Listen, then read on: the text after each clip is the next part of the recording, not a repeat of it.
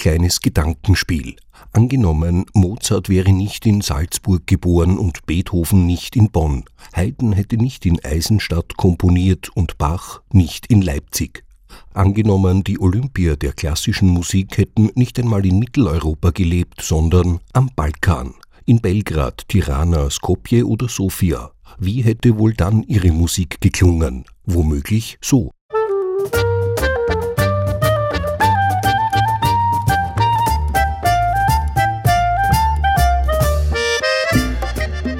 Das ist das Ensemble Balkalito aus Graz und das Stück heißt Als Mozart Schlibowitz trank. Werner Rannacher hat sich mit den Musikern auf eine abenteuerliche Reise zwischen den musikalischen Welten begeben.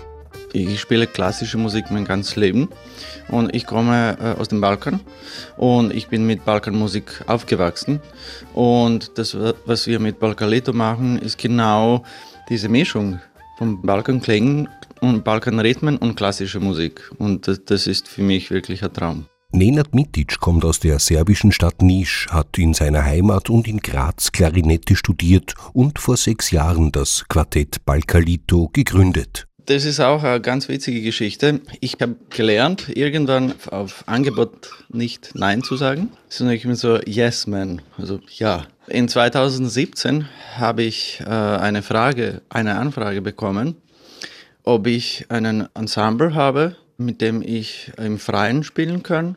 Und ich habe natürlich ja gesagt, habe ich. Allein das war in diesem Moment geflunkert. Also mussten möglichst rasch Mitmusiker gefunden werden. Der slowenische Saxophonist Matej Bunderla war einer, Ivan Trenev aus Mazedonien ein weiterer. Ich bin eigentlich vorbeigegangen, als die zwei im Park gesessen sind und drüber geredet haben, haben zu mir gesagt, hey Ivan, magst du mitspielen? Ja, okay. Genau, so bin ich dazugekommen. Ivan Trenev hat das Masterstudium Klassisches Akkordeon an der Kunstuni Graz absolviert und fühlt sich im Tango genauso zu Hause wie in der Klezmermusik. Er spielt Jazz ebenso wie Klassik. Allerdings weckt gerade sein Instrument in Österreich ganz spezielle Erwartungen sobald man ein Akkordeon sieht, vor allem ein Knopfakkordeon, da wird sofort die Verbindung mit steirischer Harmonika hergestellt.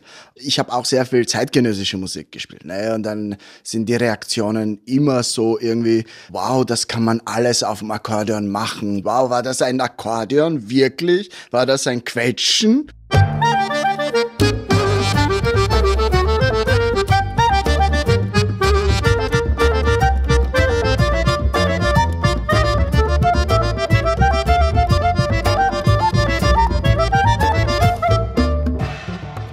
Ihr aktuelles Album Balkan am Hof haben Balkalito nicht nur klassische Werke neu arrangiert, sondern auch eigene Stücke komponiert bzw. Volksweisen vom Balkan bearbeitet. Wenn die vier live auftreten, wähnt man sich rasch auf einer Hochzeit oder einem Dorffest irgendwo zwischen Zagreb und Plovdiv und es beginnt das Tanzbein zu jucken. Die Idee ist eigentlich jetzt nicht die klassische Musik tanzbar zu machen, das ist einfach ein Kollateralschaden unseres kreativen Prozesses. Ne? Aber äh, was, was die Idee dahinter ist, ist einfach uns zu fragen, wie hätten diese Stücke geklungen, äh, wenn sie mit ein bisschen Balkan-Einfluss äh, geschrieben wären.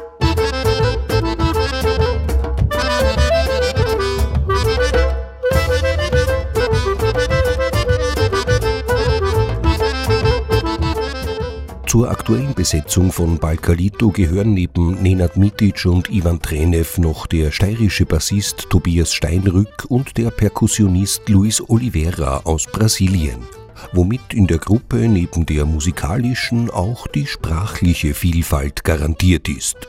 Nur, wie verständigen sich die Musiker eigentlich untereinander?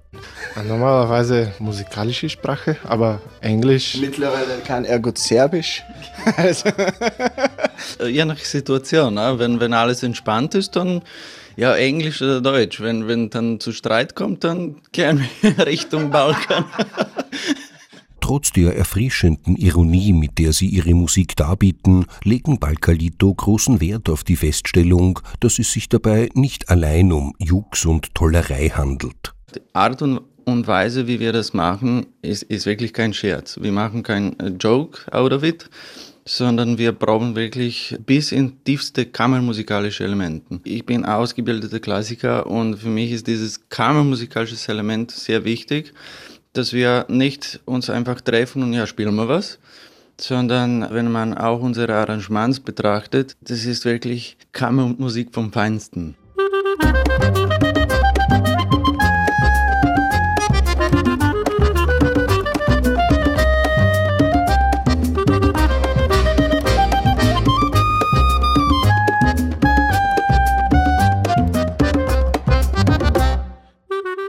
Wer Mozart Schlibowitz trinken oder wie hier Beethoven Cevapcici essen lässt, wer also derart lustvoll zwischen den Klangwelten meandert, läuft natürlich auch Gefahr, es letztlich niemandem recht zu machen, also irgendwann zwischen allen musikalischen Stühlen zu sitzen.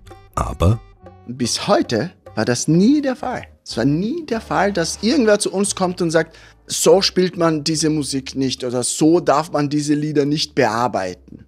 Das war immer eigentlich das komplette Gegenteil im Sinne von, oh wow, das klingt cool, das ist innovativ und ich bin dankbar dafür. Und was würden wohl die Schöpfer der klassischen Meisterwerke zu den Interpretationen von Balcalito sagen? Würden sich Bach, Beethoven, Haydn und Mozart im musikalischen Gewand des Balkans wohlfühlen? Wenn sie am Balkan geboren wären, hätten sie es nur so komponiert. Die würden sagen, wunderbar, trink mal was dazu.